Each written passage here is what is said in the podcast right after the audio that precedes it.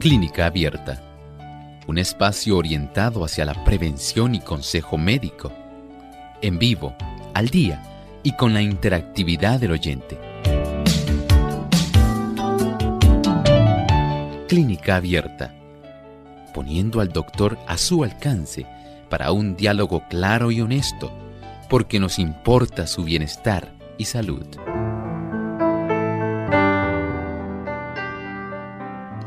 La natación es una excelente actividad física y una parte importante de las vacaciones de primavera y de verano. Los padres deben tener en cuenta que nadar tiene sus riesgos. Hoy en Clínica Abierta, consejos de seguridad en el agua.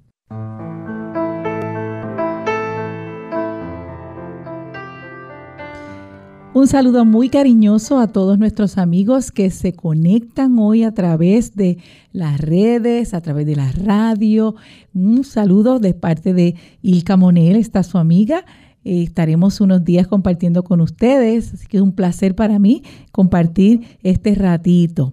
Enviamos unos saludos muy especiales a todos los amigos que se conectan a través del 98.3 FM, nuestra emisora Radio Sol también a través de la página web radiosol.org y aquellos que nos ven y nos escuchan a través de Facebook Live, Radio Sol 98.3 FM y siempre les exhortamos a que le dé like y para que pueda compartir entonces con personas que usted sepa que van a beneficiarse de lo que vamos a compartir en este día. Así que en este momento aprovechamos la oportunidad para saludar al doctor Elmo Rodríguez Sosa. ¿Cómo está? Saludos cordiales, Ilka. Muy bien, gracias a Dios. ¿Y cómo se encuentra Ilka? Muy bien, gracias a Dios también. Nos encontramos bien en el nombre del Señor. Con mucho gusto, pues también saludamos a nuestros amigos que se han dado cita hoy en este espacio de tiempo nos da mucha alegría saber que ustedes nos acompañan y esperamos que también puedan compartir con nosotros sus experiencias relativas al tema que hoy nos ocupa. También aprovechamos la oportunidad para saludar a aquellos que se conectan a través de Salvación TV en canal local 8.3. También enviamos saludos a Lumbrera TV que se conectan a través de Facebook y también vamos a aprovechar enviar saludos a aquellas emisoras que se conectan. Hoy vamos a saludar a Guatemala. Y ellos están conectados a través de Estéreo Salvación San Pedro. También a través de Unión Radio, Orión Estéreo 102.7 FM, Radio Educativa 93.5, Radio Edén Estéreo 92.7 FM y La Voz de los Tres Ángeles 104.7 FM en Tacaná, San Marcos. Dios les bendiga y que puedan eh, tener un día eh, lleno de, mucha, mucha bendición y de mucha información interesante y que vamos a compartir con ustedes en el día de hoy. Ha llegado el momento entonces de compartir con ustedes el pensamiento saludable. Además de cuidar tu salud física, cuidamos tu salud mental. Este es el pensamiento saludable en clínica abierta.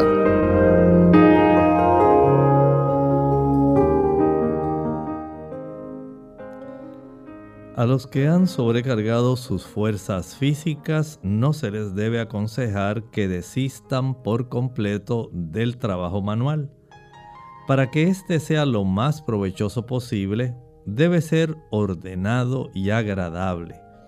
El ejercicio al aire libre es el mejor, pero debe hacerse gustosamente y de modo que fortalezca los órganos débiles sin que nunca degenere en una penosa faena.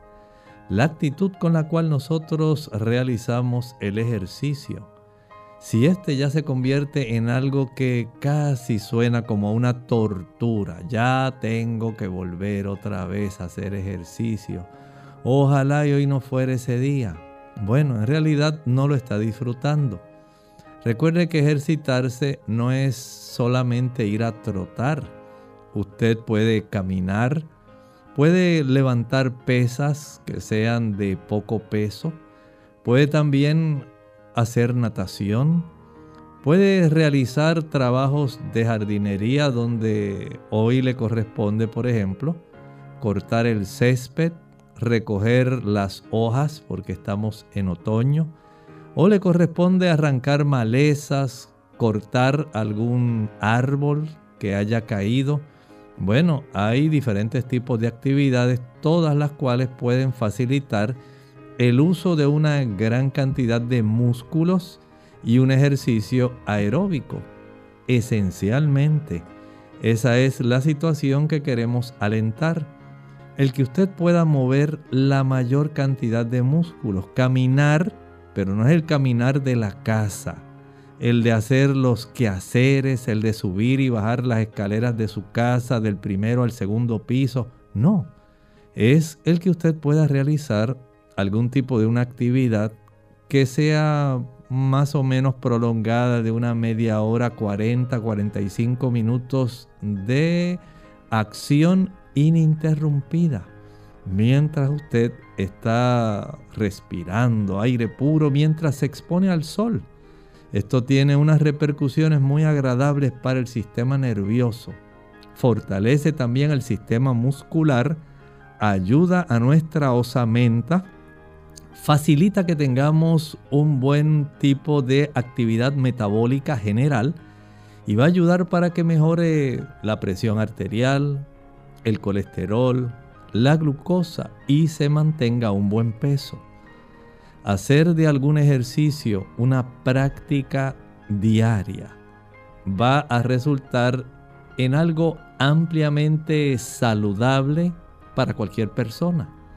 De acuerdo a su condición, y de acuerdo a su situación de salud, pida orientación a su médico. Es muy probable que no haya ningún inconveniente en que por lo menos usted camine diariamente 30, 35, 40 minutos a tolerancia a un paso cómodo en un lugar llano cada día. Muy bien, gracias doctor por ese interesante consejos que nos ayuda a analizar si vamos bien o si tenemos que hacer algunos ajustes para que poder eh, hacer nuestros, ejercicios diarios y, y, completar aquello que nos hemos propuesto. Muy bien, ya estamos listos para comenzar con el tema, como hablamos en la introducción, consejos de seguridad en el agua. Hoy vamos a estar hablando en tres aspectos sobre la piscina, en embarcaciones y en mar abierto. Vamos a comenzar en esa parte de seguridad en la piscina, que acá en Puerto Rico, pues eh, tenemos, pudiéramos decir verano todo el año y pudiésemos aprovechar la oportunidad para tener actividades en el agua. Eh, así que vamos a ver qué, qué cosas podemos aconsejar, doctora. A un niño le encanta, le encanta el agua. ¿Qué nosotros como adultos debemos tener en cuenta? Bueno, queremos compartir con nuestros amigos algunas sugerencias que van a evitar que se desarrollen situaciones que pueden resultar no solamente en un momento de preocupación, en un momento de ansiedad, sino también puede resultar en un momento lamentable. Y de esta forma, lo que vamos a compartir de ustedes es importante. En esta época, por lo menos aquí en el Caribe, todavía tenemos días hermosos, días soleados, todavía hay días calurosos, pero está refrescando el ambiente. En otras latitudes sencillamente se ha tornado ya más frío el tipo de atmósfera y las actividades al aire libre, especialmente bañarse en una piscina, en una alberca, ya no resulta tan práctico porque a las personas no les gusta bañarse en agua fría. Pero en el Caribe todavía tenemos estos días cálidos, días que son fabulosos. Y si usted tiene una piscina, una alberca, entonces el primer tipo de consejo que le podemos dar, si usted tiene niños pequeños, niños menores de 5 años y especialmente niños de un año, no los deje solos ese es el primer consejo. Los niños siempre van a recordar los ratos de actividad, de gozo, de alegría que ellos pasan con sus padres, con su familia. Ahí eh, todos nadando, compartiendo en el agua y siente en su mente ese fresco tan sabroso. Pero cuando usted los deja solos, la mente del niño no piensa en el peligro. Así que la primera amonestación, nunca deje a un niño solo mientras esté en las cercanías de la piscina o la alberca. Eso es así, especialmente cuando son bien pequeñitos, no debemos dejarlos solos en ningún momento. Y en caso de que los niños sabemos que son bien curiosos y lamentablemente en Puerto Rico hemos visto noticias muy tristes relacionadas a que no han tenido supervisión. ¿Qué se podría hacer en caso de que el niño tenga la creatividad de irse a ver, de irse a ver en el patio, a ver la piscina o la alberca? ¿Qué se podría hacer para poder tener un poco más de seguridad? Número dos, podemos recomendar que siempre haya un adulto que pueda supervisar a este niño, especialmente un adulto que no lo piense de esta manera, como decir, pues allí tengo a mami en la casa, que se está con nosotros, y ella está pendiente por si acaso cualquier cosa, así piensa la gente, pueda ayudar al niño. Preferiblemente si usted va a dejar su niño menor de 5 años, un niño de un año, entre ese rango de 1 a 5 años, trate de que esté bajo la supervisión de un adulto que tenga ese conocimiento de tener el entrenamiento de resucitación cardiopulmonar mínimo, por lo menos que ese adulto sepa nadar. Por si acaso el niño cae en una zona, en una sección de esa piscina, de esa alberca, por ejemplo, cercano a los seis pies de profundidad, cerca de unos dos metros. Usted sabe que esa área, en muchos adultos, pues les gusta estar también en la zona de los tres pies, eh, más o menos un metro de profundidad. Ahí pueden pararse y pueden hablar y sencillamente compartir muy cómodamente pero no todos los adultos saben nadar. Y cuando sienten que no pueden tocar fondo, entonces también el adulto puede correr riesgos tratando de salvar al niño. Puede esto convertirse en un gran problema tanto para el niño como para el adulto. Si lo dejamos al niño bajo la supervisión de un adulto, preferiblemente que sea un adulto que sepa nadar, y que sepa de las maniobras de resucitación cardiopulmonar. Esto puede ayudar muchísimo.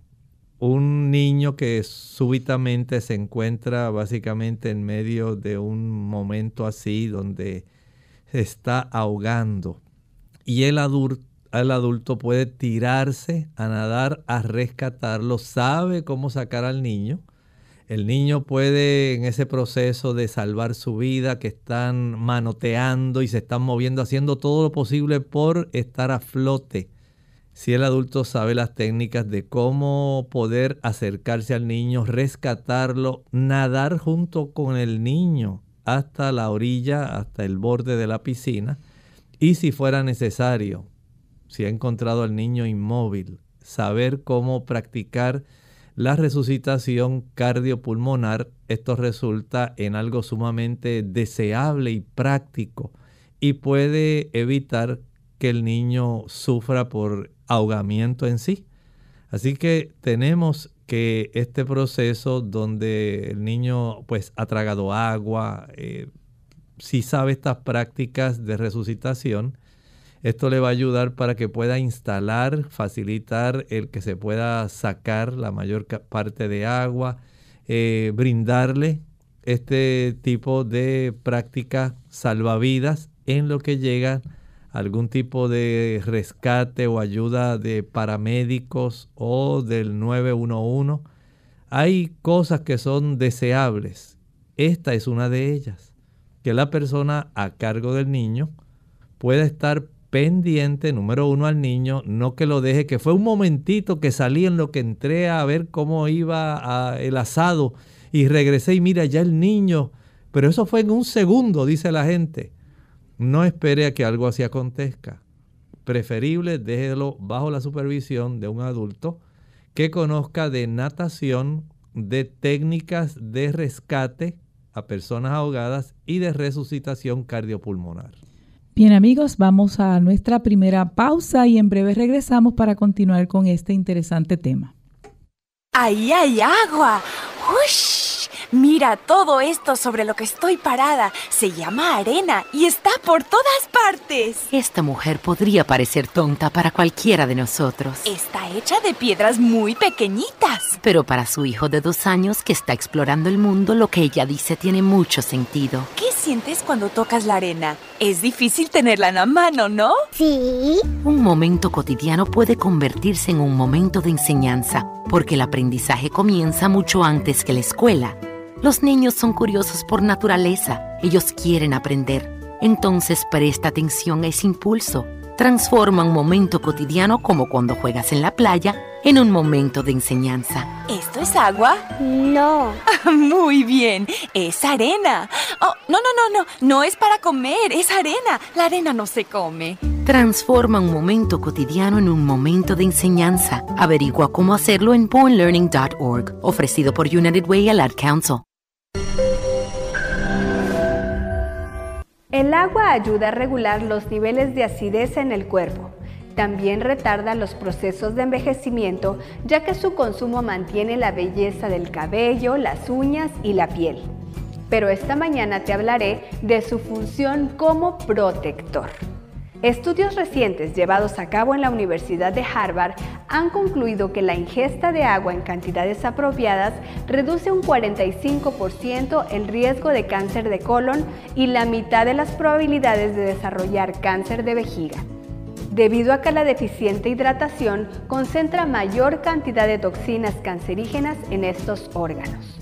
Investigadores de la Universidad de Buffalo en Nueva York comprobaron que el ingerir agua suficiente hidrata las mucosas que recubren la nariz, garganta, bronquios y pulmones, disminuyendo las probabilidades de infecciones virales como la gripe común o la influenza infecciones bacterianas y en los asmáticos la posibilidad de sufrir un ataque agudo.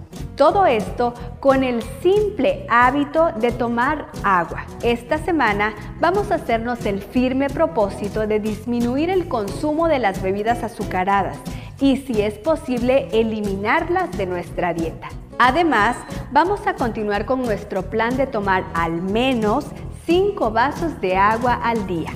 Soy la doctora Neri Martínez y nos vemos en nuestras cápsulas de Más Salud.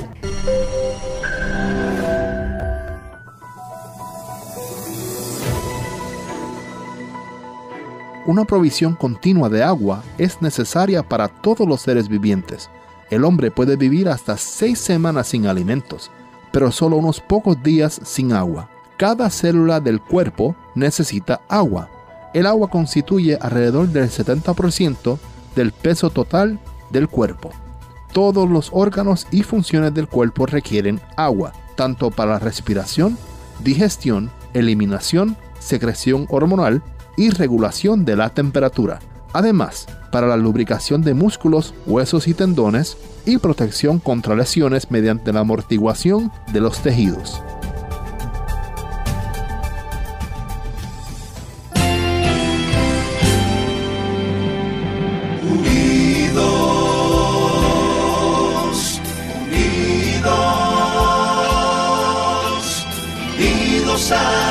Cielo siempre unidos,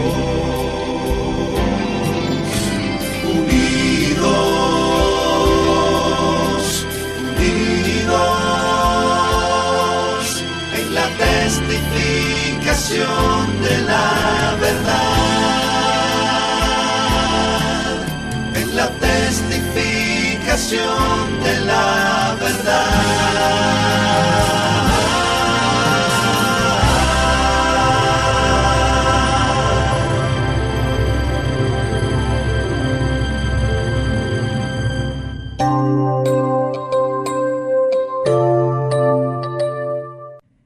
Ya estamos de regreso en Clínica Abierta. Hoy hemos estado compartiendo con ustedes el tema consejos de seguridad en el agua. Y el doctor compartió hace un ratito con ustedes la importancia de la supervisión de los adultos con los niños, especialmente los más pequeñitos, los menores de 5 años, el conocimiento que debe tener un adulto en relación a si hay alguna situación de emergencia que el adulto pueda trabajar esa situación a través de RCPA, RCP, sí, RCP, sí, eh, resucitación cardiopulmonar, eh, para que pueda dar los primeros auxilios al niño o a la persona que, que tenga esa necesidad en ese momento. Ahora, doctor, ¿qué sería conveniente quizás limitar el acceso para los niños o para cualquier persona que así eh, quizá no tenga su conocimiento o su el área cognitiva trabajada, o sea, bien, bien, ¿verdad? Que, pueda eh, tomar decisiones correctas. ¿Sería bueno limitar el acceso a las, a las piscinas? Siempre es recomendable y hay lugares que por ley le exigen si hay niños y usted hágalo por amor a sus propios hijos y a su familia. Instale una cerca alrededor, una cerca que tenga al menos cuatro pies de altura, 1.2 metros, pero que esta cerca no le sirva al niño como una escalera, o sea, que no tenga algún tipo de saliente o espacio que pueda facilitar que el niño pueda introducir sus pies y utilizarlo como una escalera para entonces acceder a la piscina. Eso no lo queremos. Tiene que ser una cerca que tenga esa altura, que les sea a ellos difícil eh, acceder a esta piscina, que rodee preferiblemente todo el área de diámetro de esta piscina en sí, de tal forma que no se le facilite, más bien se le imposibilite al niño poder acceder y que no sea removible porque a veces los padres piensan que porque pusieron algún tipo de malla plástica, de esas que los niños tal vez pueda tratar de el proceso de subirse o de querer alcanzarla, tenga una flexibilidad que se baje esa zona de la cerca, se caigan los postes y el niño pueda acceder a la piscina. O sea que el padre en esto tiene que estar consciente que para beneficio de su familia y especialmente de sus hijos, haga esa inversión. Esa inversión es mucho más económica que perder a un hijo o pasar un buen susto.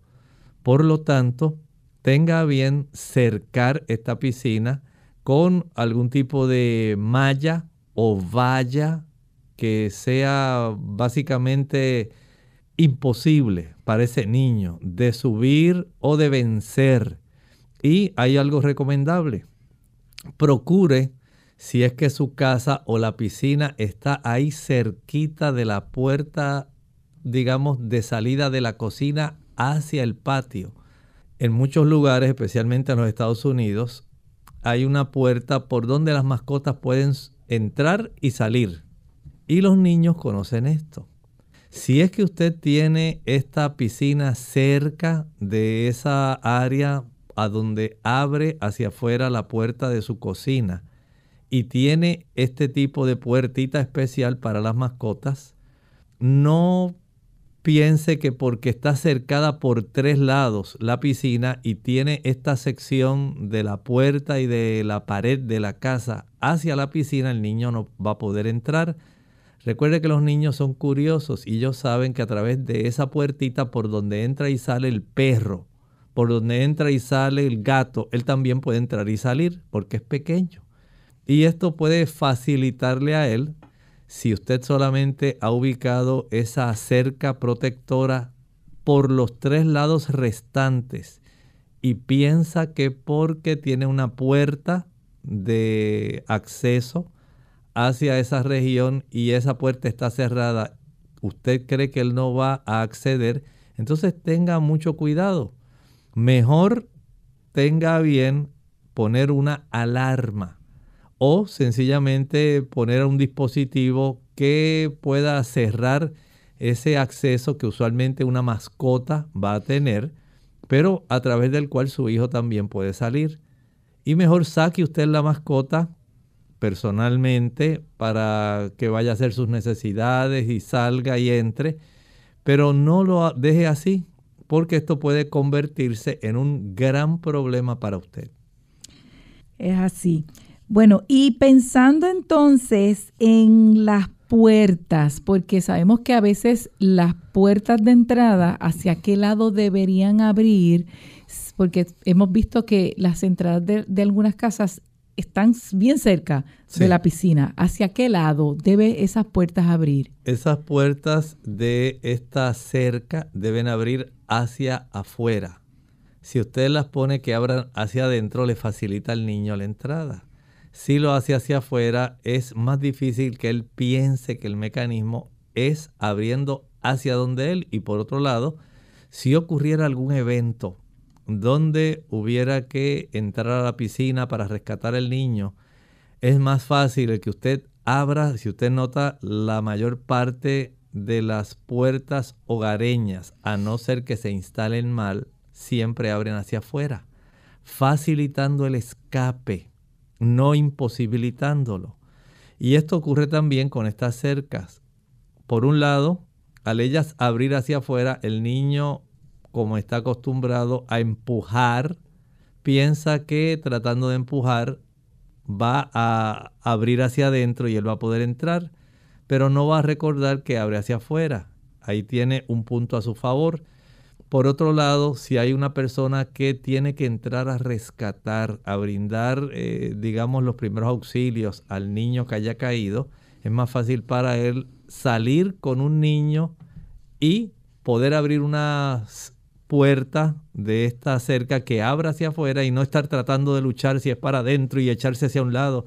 O sea, tiene sus ventajas el tener este conocimiento y además de eso, es recomendable, si usted hace esto de todas maneras, ponga algún tipo de alarma en esa puerta, que ante la eventualidad de que alguien abra la alarma, no importa que sea usted mismo, no se moleste, no la desactive, porque lamentablemente puede olvidar activarla y esto puede facilitar que eh, eventualmente si la desactivó esto pueda ayudar para que el niño en algún momento pueda acceder a la piscina, usted no lo recuerda, y él sí supo en esta ocasión y observó que abre hacia afuera y no hay nada que notifique que eso está ocurriendo.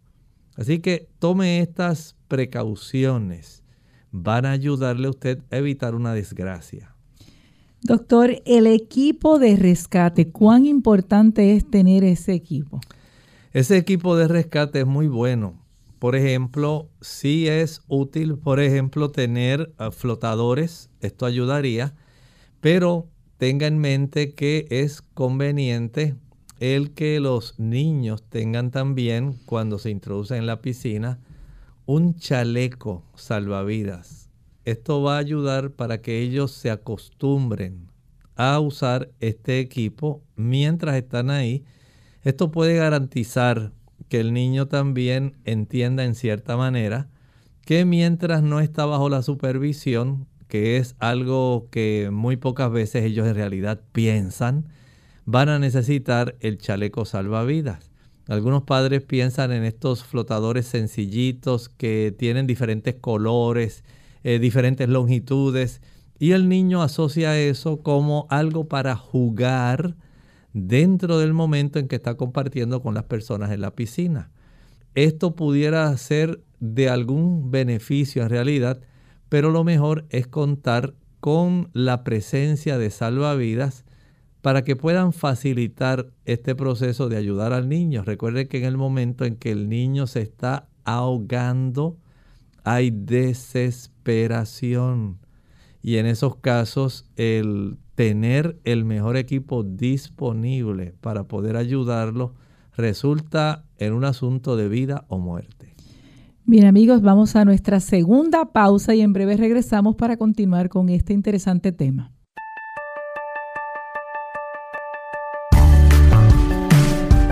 Beba entre las comidas. Una manera simple de calcular la cantidad de agua que debemos beber durante el día sería multiplicar el peso por 35 ml de agua.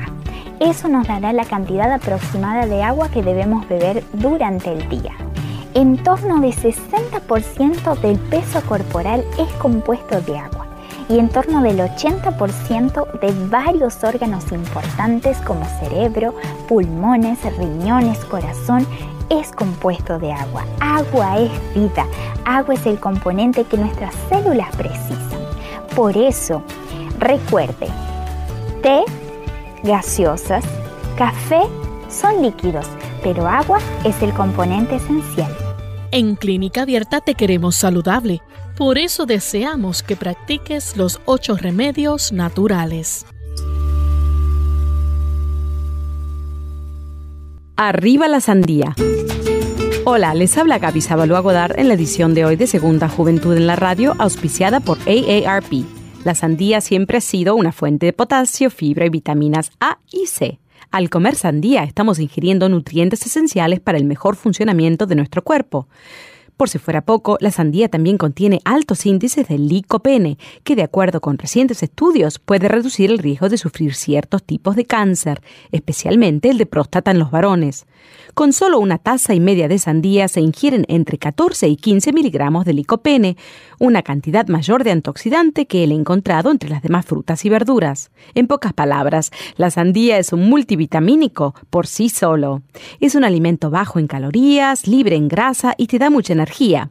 Su contenido de azúcar puede resultar alto para quienes deben controlarla, o sea que debes tenerlo en cuenta. Al igual que el tomate, el licopene es el que brinda el rico color rojo a la sandía, por lo que de acuerdo con lo estudiado, cuanto más roja sea la sandía, más antioxidante a tu favor. Entre los hispanos, el rico sabor y frescura de la sandía es disfrutada en agua, gelatinas y paletas, y como bocadillo es perfecta para llevarla a excursiones, días de campo y de picnic. Lo mejor de ella es que sus altos contenidos de agua es ideal para quitar la sed y combatir el calor en los meses de verano. El patrocinio de AARP hace posible nuestro programa. Para más información visite aarpsegundajuventud.org. Lavarse las manos después de ir al baño no solo es parte de una buena higiene, sino que es necesario para protegerte de los gérmenes. Esto se hace más necesario cuando visitas un baño público donde se sugiere que después de culminar tus asuntos te laves las manos con agua tibia y jabón durante 15 segundos. Después de lavártelas, debes secarlas y usar el mismo para cerrar la llave del grifo. Clínica Abierta. Ya estamos de vuelta en Clínica Abierta, hoy con el tema consejos de seguridad en el agua. Antes de la pausa, el doctor estaba hablando en relación al equipo que de, de rescate que se debe tener en cuenta, se debe tener cerca de la, del área de la piscina. ¿Qué otro equipo, doctor, podemos tener eh, en, en el área de la piscina? Bueno, podemos tener algún tipo de gancho que tenga un asa, digamos tipo bastón de tal forma que usted lo puede extender y este tipo de aditamento al ser rígido puede facilitar que el niño lo pueda agarrar y mientras se sujeta usted pueda ir alando hacia la orilla, hacia el borde de la piscina al niño. Igualmente si hay algún teléfono portátil ahí cerca de la piscina, esto sería muy agradable no todo el mundo va a bañarse con una piscina y deja su teléfono móvil o celular cerca porque no quiere que se le caiga el agua, se le dañe. Y tener algún teléfono móvil en esta área, en la cercanía, sería adecuado por si acaso ocurriera algún tipo de evento.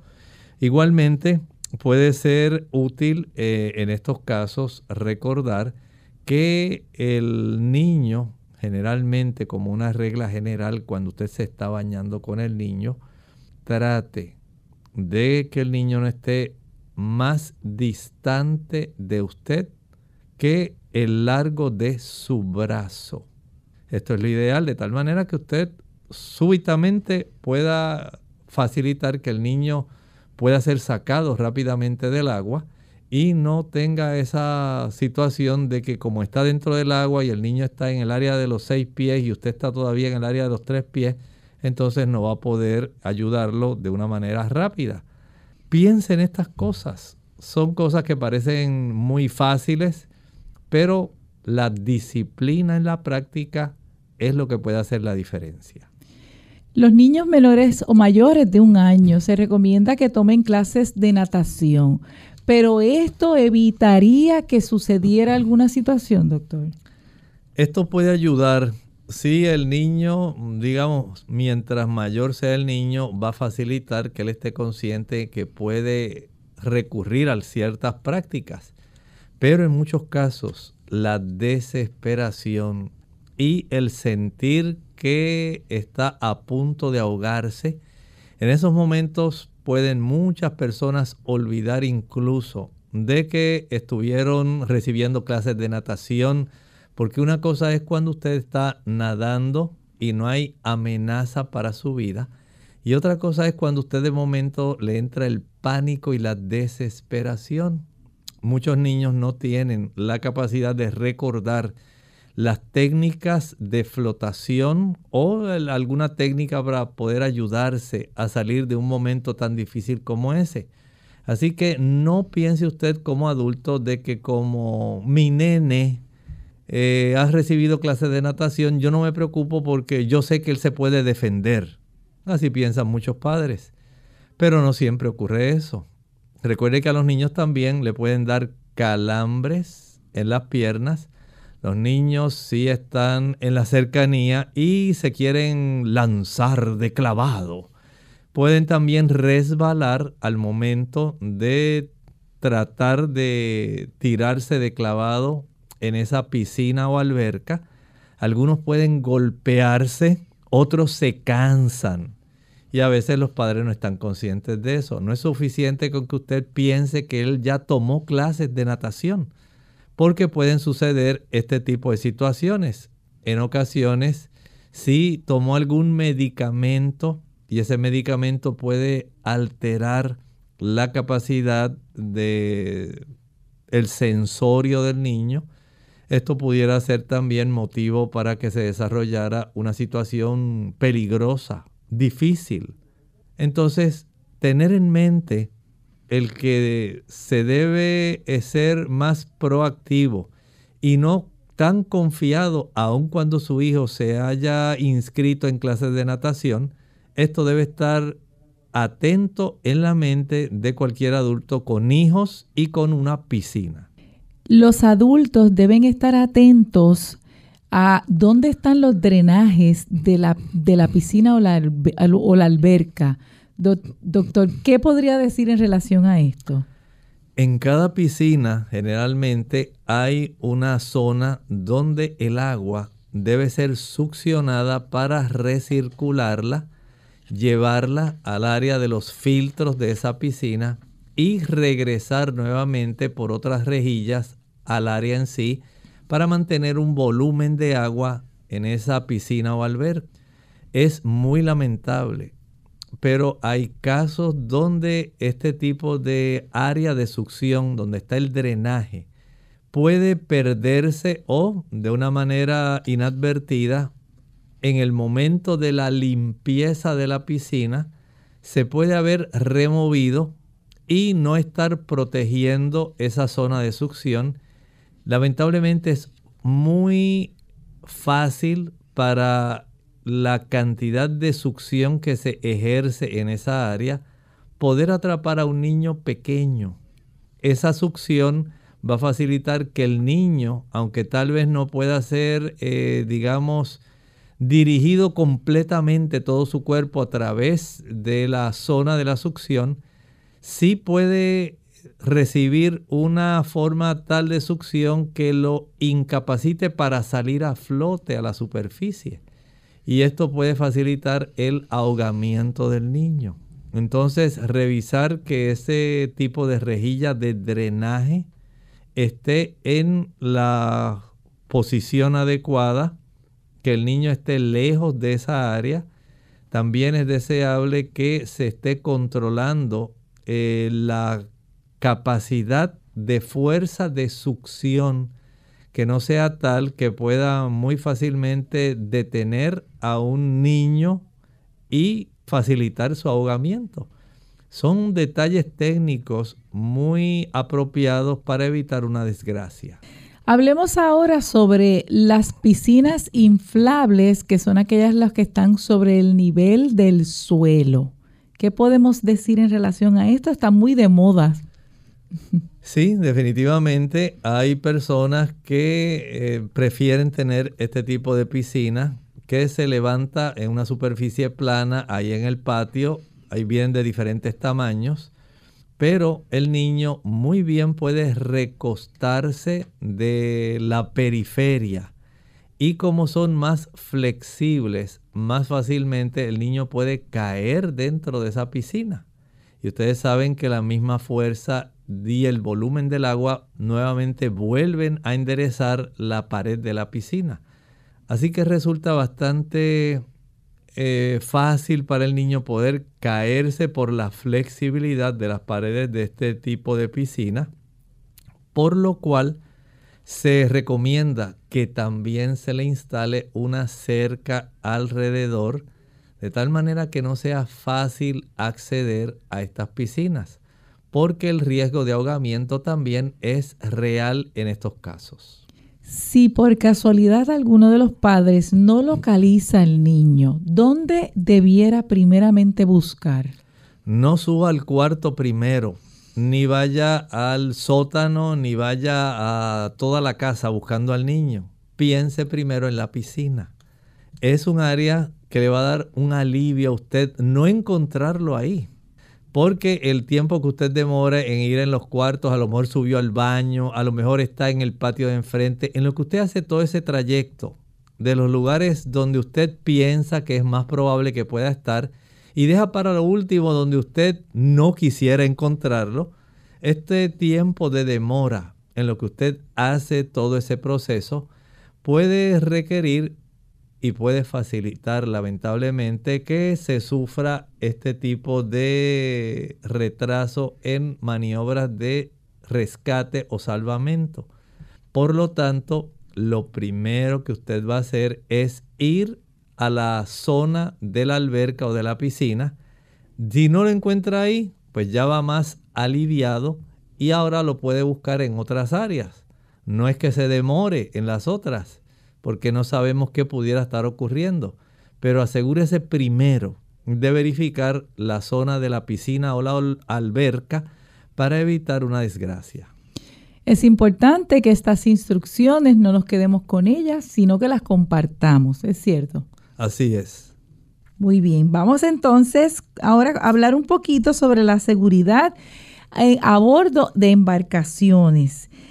Cuando llevamos niños allí en las embarcaciones, ¿qué debemos hacer en relación a los salvavidas? Bueno, hay que ser muy cuidadoso con esto, porque puede ser que el tío compró un pequeño bote y ahora todo el mundo en la familia está bien contento, bien feliz, porque ahora el tío nos va a dar un paseo en bote. Y todo el mundo sabe que ahí debajo de aquel asiento están todos los salvavidas, pero solamente saben que están ahí.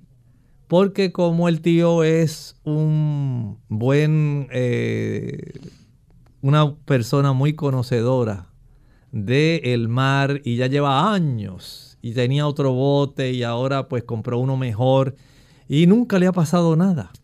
Pues usted está confiado en que si acaso ocurriera algo, pues todo el mundo va a tener tiempo para poder abrocharse su salvavidas falso de toda falsedad. Usted va a facilitar que sus niños desde el momento en que se suba al bote, no importa cuán diestro sea el tío, cuántos años lleve de pescador y cuánto tiempo él lleve con manejando botes de capitán del bote. Usted no va a hacer eso. Usted va a asegurarse de que sus niños tengan puesto su salvavidas y en segundo lugar que ese salvavidas le quede adecuadamente ajustadito de tal manera que no quede el salvavidas básicamente flotando sobre el cuerpo del niño.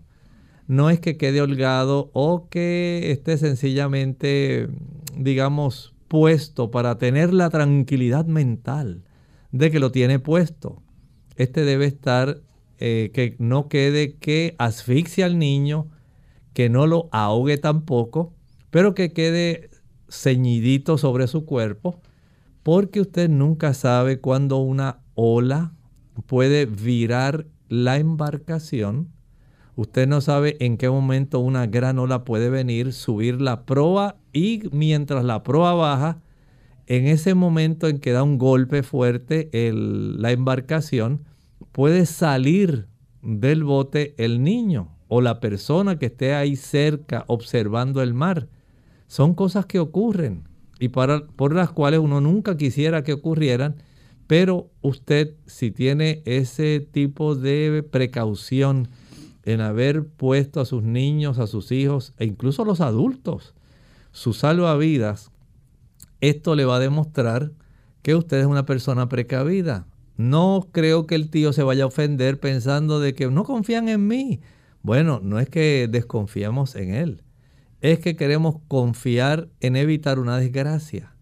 Y en ese aspecto tener el conocimiento de que cada persona tiene puesto su chaleco salvavidas va a ser un gran beneficio del cual usted nunca se va a lamentar si ocurriera un percance en alta mar. Así que entonces, si no hay salvavidas para los niños, es mejor evitar el viaje en la embarcación. Porque como hablamos hace un ratito, los flotadores de colores que tienen alitas, los juguetes, las balsas, nada de eso le funciona como salvavidas. Sí, es que todo el mundo piensa, a veces dice, pues va a ocurrir como la película del Titanic que yo vi y ahí en la película se veían trozos de tablas y muchas cosas flotando en la cercanía.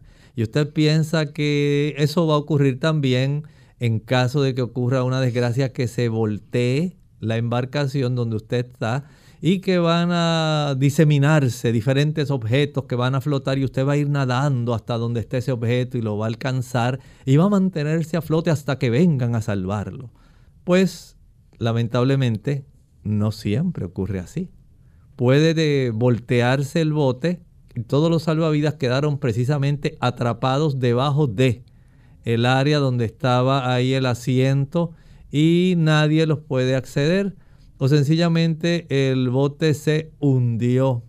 Sufrió una ruptura, se hundió, nadie tuvo la oportunidad, no hubo ningún otro desperfecto, ningún objeto salió a flote. Así que usted no tiene de dónde sujetarse. Por lo tanto, tener esta precaución es algo adecuado. La advertencia que se le debe hacer tanto a adolescentes como a los adultos en relación al consumo de alcohol, drogas o medicamentos en cuanto vayan a, a, subirse o a montarse en una embarcación. Así es, y esto es bien importante. Sabemos que en ocasiones algunos de los adultos, especialmente los que están a cargo del bote, piensan que la vida es más sabrosa en el mar y allá en el mar usted puede hacer y deshacer y tomarse todo lo que usted quiera porque allí nadie le tiene que decir nada. Y si usted va en compañía de sus amistades y usted invitó a los hijos de sus amistades y ahí están todos, lamentablemente esto puede ser un problema, tanto para adultos como para jóvenes y a veces los niños que no están bajo la supervisión de un adulto, ellos también pueden pensar que porque allá están en alta mar y están escondiditos y papi no bebe ni mami tampoco, y se toman su cervecita o se dan algún tipo de trago eh, para demostrar que ya ellos son grandes y ya están llegando a la etapa de la adolescencia y nadie tiene que decirme nada porque ya yo estoy en una etapa donde yo puedo manejar y ya yo estoy bastante grandecito. Esto es un grave error. El alcohol puede hacer cometer muchos errores, tanto al tío que era el dueño del bote, como a papá que se acercó demasiado a la baranda de la embarcación y por estar borracho se cayó, perdió el equilibrio, se cayó o no tuvo la fuerza suficiente para manejar la caña de pescar y el pez que atrapó fue tan fuerte y tan grande y él no sabía las técnicas para impedir que se lo llevara la fuerza del pez, lamentablemente son cosas que ocurren. O que el niño, por estar bajo efecto de ciertos medicamentos, se mareó o sencillamente perdió su capacidad cognoscitiva, entró en algún estado de inconsciencia y cayó del bote. Así que son situaciones lamentables, pero son eventos reales que ocurren. Así que los niños siguen el ejemplo de todos los adultos que están en la embarcación, así que por lo tanto los adultos, los adolescentes deben utilizar su chaleco salvavidas y así los niños tienen el ejemplo, van a ver si ellos lo utilizan para ellos, ¿verdad? También utilizarlo. Ya pasando entonces a la última parte del tema de, este programa, la natación en mar abierto, doctor. ¿Qué recomendaciones podemos hacer? Bueno, la primera, podemos eh, recomendar nunca nade usted solo. Ni el niño solo, aunque el niño usted diga, ah, él nada como el pez en el agua, ese sí es un pez, es casi un tiburón ese muchacho. Bien se defiende en el agua, no lo haga. Usted sabe que en el agua, especialmente en el mar, hay muchas corrientes. Y dependiendo de la época, así también son las corrientes marinas. Y las personas a veces se confían. Y algunos dicen, mira, hoy el mar está como un plato llano, llano, llano. Hoy si es un día donde puedo llegar, mira, ves aquella roca hasta allá, hasta allá voy a llegar. Pero usted no sabe si le sobreviene un calambre Usted de esas personas que no le gusta eh, nutrirse adecuadamente y más bien ha evitado utilizar aquellos alimentos ricos en calcio, en magnesio. No tiene una buena circulación y le sobreviene un calambre en el medio de ese trayecto y usted anda solo. Y como usted piensa que usted ha sido un buen nadador y toda su vida usted había llegado hasta aquella roca que se ve allá y de ahí regresa otra vez. Bueno, las cosas suceden. Nunca nade solo. Siempre vaya con alguna otra persona que o pueda nadar junto a usted o esté pendiente a su situación, de tal manera que si sobreviene algún tipo de situación que puede resultar lamentable, una emergencia, usted pueda ser socorrido. Y esto es de una advertencia primordial. Nunca se aventure a nadar solo, aunque usted tenga 40 años de estar viviendo exactamente frente al mar y de nadar todos los días. No lo haga. Eso es así. Antes de sumergirse o de hacer clavados, ¿de qué debemos asegurarnos? Bueno, recuerde esto. Si usted tiene conocimientos de rescate y de tener a su cercanía algún socorrista, esto es algo deseable. Esto le va a ayudar para que usted evite eh, tener algún tipo de percance y tal como decía hace un rato, en los casos de los niños, si están en mar abierto, que su niño no se aleje de usted más de la longitud de su brazo. En el mar las cosas son diferentes a la piscina o la alberca. Siempre está ese momento de resaca de la ola. La ola rompe en la orilla, pero tiene igualmente una buena cantidad de fuerza, una fuerza, pudiéramos decir, de succión hacia adentro. Y muchos niños dependiendo del momento del año, que aún están jugando a la orilla de la playa, del mar, en el momento en que rompe la ola, esa resaca, ese momento donde la ola regresa al mar, a veces los arrastra. Y si usted no tiene la capacidad para rescatarlo, va a resultar en un desastre. Asegúrese de tener todos estos consejos para que evitar alguna desgracia, evitar algunas situaciones. Bien amigos, ya no tenemos tiempo para más. Vamos ahora a dejar al doctor Elmo Rodríguez con el pensamiento bíblico. El pensamiento bíblico en esta ocasión estamos ya en el capítulo 19 del libro de Apocalipsis. Finalizamos ayer dando una nota donde el Señor se va a encargar de esta ramera, así se le llama a esta mujer, que ha sido infiel a la, al Señor, no ha seguido sus enseñanzas, más bien se ha aliado o se ha juntado con políticos, con los magnates de la tierra. Y lo que ha hecho es perseguir a los santos. Y ahora inicia el capítulo 19.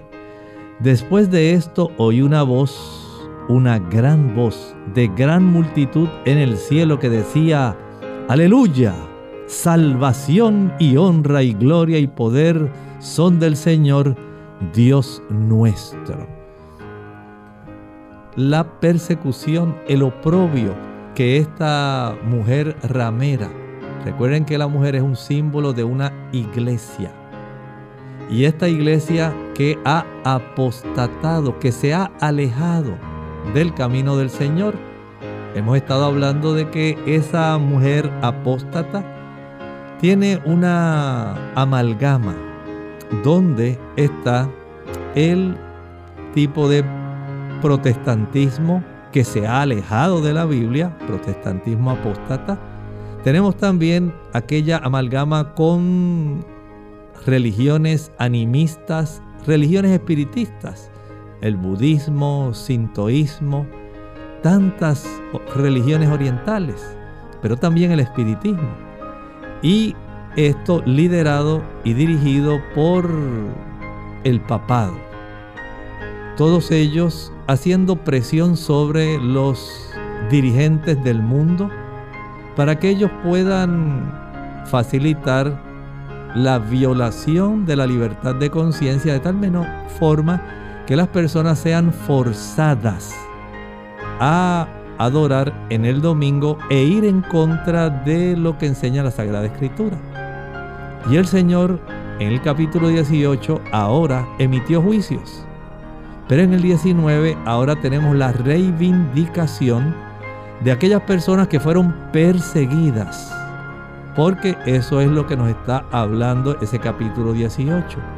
Cómo todo este conglomerado va a estar yendo en contra de los hijos de Dios que quieren obedecerle y servirle y ser leales a la conciencia en observancia a la adoración verdadera al Señor en su día santo. Y el Señor ahora nos presenta el lado de la victoria. Eso es lo que estaremos viendo en el capítulo 19 de Apocalipsis. Agradecemos su sintonía en el programa de Clínica Abierta en el día de hoy. Así que les invitamos para que mañana nos acompañen donde usted pueda hacer su consulta. Les hablaron con mucho cariño. El doctor Elmo Rodríguez Sosa. Y su amiga Ilka Monel. Hasta la próxima.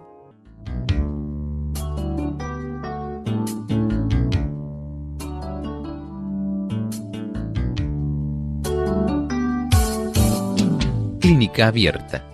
No es nuestra intención sustituir el diagnóstico médico. Antes de poner en práctica cualquier consejo brindado en este programa, usted debe consultar con su médico. Hasta la próxima.